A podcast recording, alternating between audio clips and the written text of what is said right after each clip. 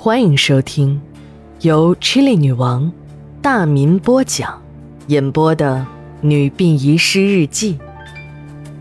本故事纯属虚构，若有雷同，就是个巧合。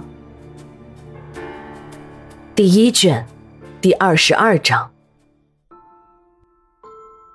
小的时候，读过臧克家的一首诗，《有的人》。是为了纪念鲁迅而写的，说：有的人死了，他还活着；有的人活着，他已经死了。也许当年还小，真是弄不明白，活着就是活着，死了就是死了，怎么会有活着的死人和死了的活人呢？随着年龄和生活阅历的增长，我对这首诗的理解。也更加深入。人生与死的界定，也许真的不是一张医生的证明可以说明问题的。读了江梅的日记，生与死的界限从未如此的明晰，灵与肉的距离从未有过如此的遥远。也许有的听众认为内容有些像杜撰的成分，其实你大可不必这样认为。你所认为的不合常理，是写小说的手法和思维，是一种文学理想状态。如果生活都是文学，那这个世界就纯净多了。这个世界上，每天真实发生的事情，也许不像文学作品那样合逻辑，因为社会本身就很荒诞，让人真假难辨。十月三十一日，日记全文如下：房地产开发商李总去世了，这让我们殡仪工们真正见识了什么是大场面。就说那进进出出殡仪馆的人数，就比平常多出了很多倍。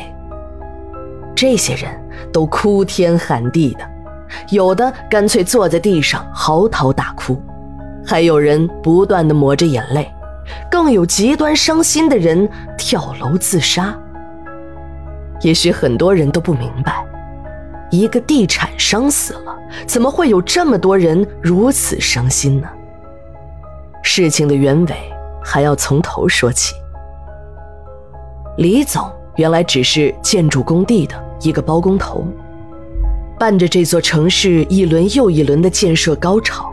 善于经营的李总，从一个名不见经传的小包工头，跻身于知名房地产开发商之列。李总开发的小区散布在这个城市的每个角落。随着李总建设的小区越来越多，楼层越盖越高，李总的野心也就越来越大。李总的大手笔终于开始运作了。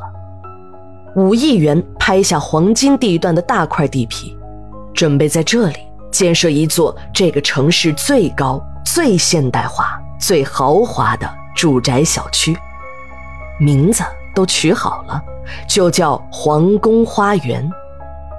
这些年银根吃紧，银行的钱不那么好贷了，这个李总可不怕，他早就想到了一个借鸡生蛋的好办法。那就是卖期房，房子没有盖好没有关系，先把老百姓的钱圈到手再说。李总并不感觉这样做有什么不妥，尽管良心上还是有一丝丝的不安，但同行们都是这么做的，不这样做就没有资金来盖楼，这也是没有办法的办法。李总把公司最后的两百万资金都给了广告公司和电视台，从此，电视台的各档节目不是在推广李总的楼盘，就是在做李总的个人访谈。一时间，李总成了大红人，成了这个城市中很多年轻人的偶像。皇宫花园小区的品牌，在媒体的地毯式轰炸下，终于。进入了千家万户，成为了这个城市中百姓购房的首选。长得像电影明星似的售楼小姐，用能甜死人的声音在沙盘前向客户推销着。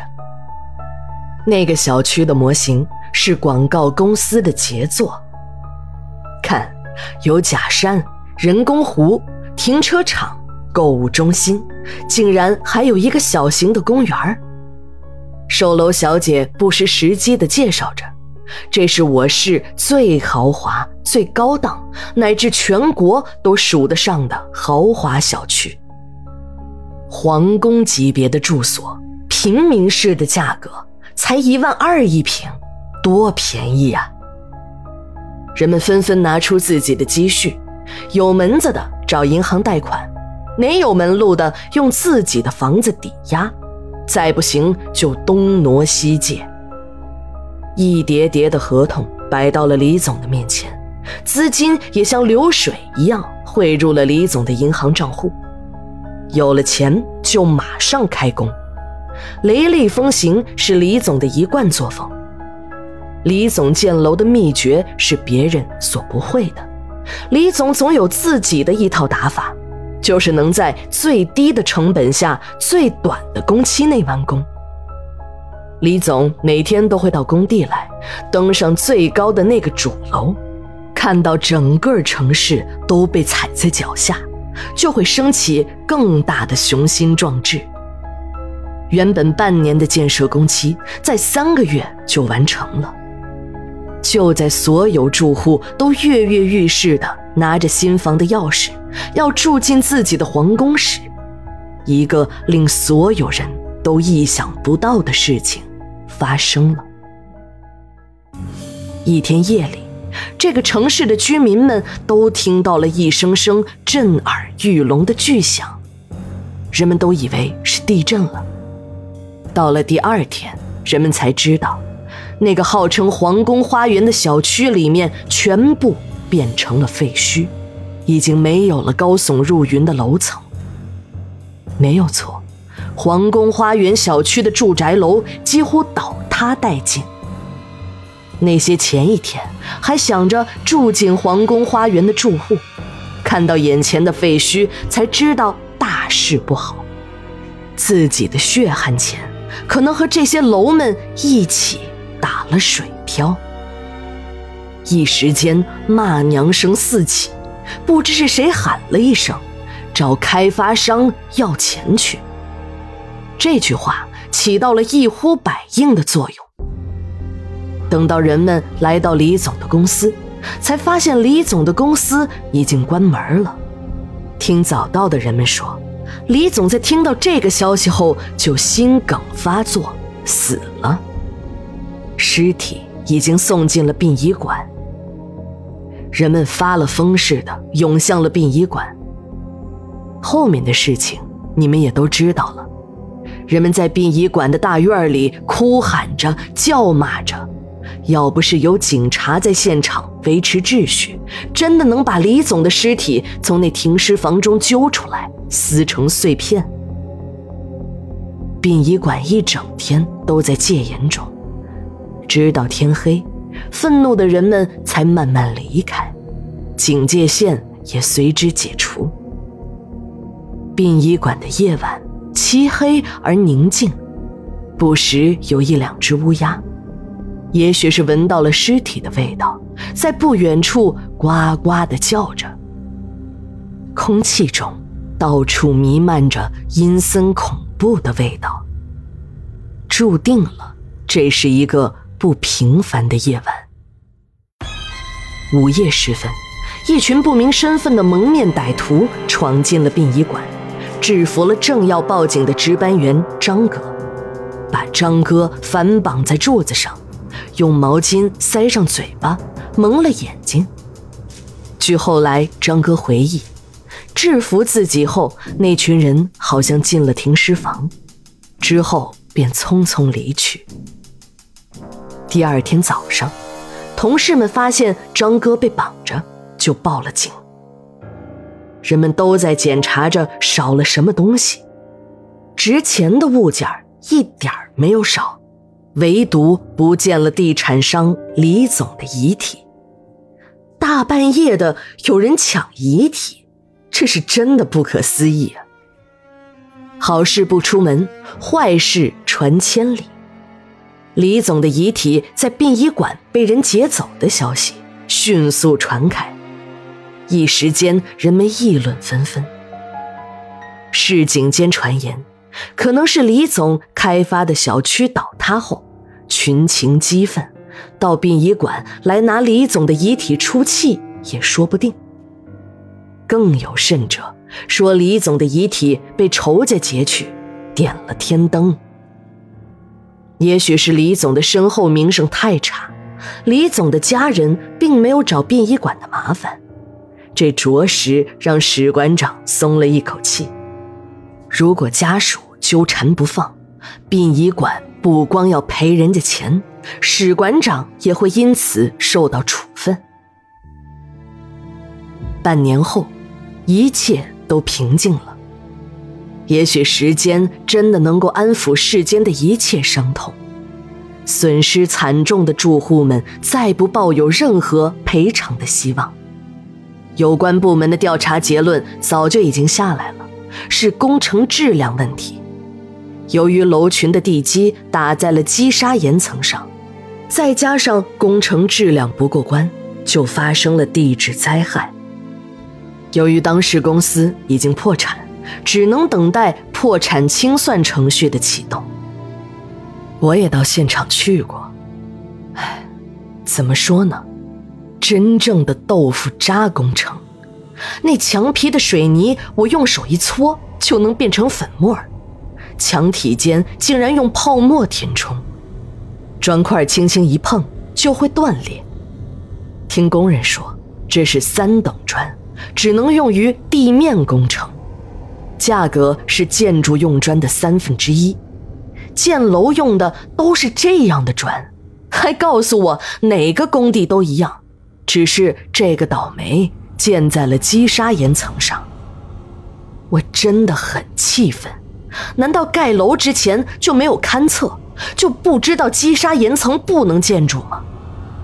这个答案很快就揭开了，原来。连根拔起的大楼已经露出了地基，二十多层的大楼，地基不超过五米深，用的钢筋还没有小拇指粗呢。真黑呀！想想我们住的房子，再想想那个工人的话，他说哪个工地都一样，真让我不寒而栗。在这个城市中的一座豪华别墅里。一个肥大的中年男人悠闲地坐在沙发上，吸着那个大号的雪茄，嘴角不时得意地吐着烟圈一名律师坐在这个中年男人的对面。李总，已经按照您的要求，用您太太的名义又注册了一家开发公司，还有国土局拍地皮的文件，请您过目。正在这时。银行信贷科的谭科长走了进来。嘿嘿，老李，你这招金蝉脱壳的计策真高啊！不但摆脱了这么多的刁民，光我们银行就是五千多万呀，省了这么多的钱，你请客吧。哼哼，还不亏了你老谭帮忙出主意，真得好好谢谢你老兄啊！正在三个人低头一起看那些文件时，整块的天花板突然掉了下来，三个人顷刻间都成了肉饼。救援工作很快结束了，在李总妻子的豪宅中，一个貌似李总的中年人，律师事务所的高律师，还有银行信贷科的谭科长，被脱落的天花板当场压死。由于怕有人来闹事儿吧，有关部门迅速做出了指示：三具遗体立即火化，不要继续调查死者的身份，此事到此为止。这三具遗体被一起扔进了火化炉。有些时候情况特殊，按规定是可以一起焚烧尸体的。火化时，和别的遗体火化不同的是，都烧了半个多小时，火化炉里还不时传出凄厉恐怖的叫声。连我们馆里的老人参火化工老王都啧啧称奇。嗯，还有这样不怕烧的东西啊！就直接加了两倍的柴油。史馆长在晚上的总结会上意味深长的对我们说：“要管好自己的嘴，别到处乱说。”因为自己这张嘴惹祸上身不值得。这天晚上，我做了个梦，梦见我住的楼倒塌了。十一月一日，日记连载，明天继续。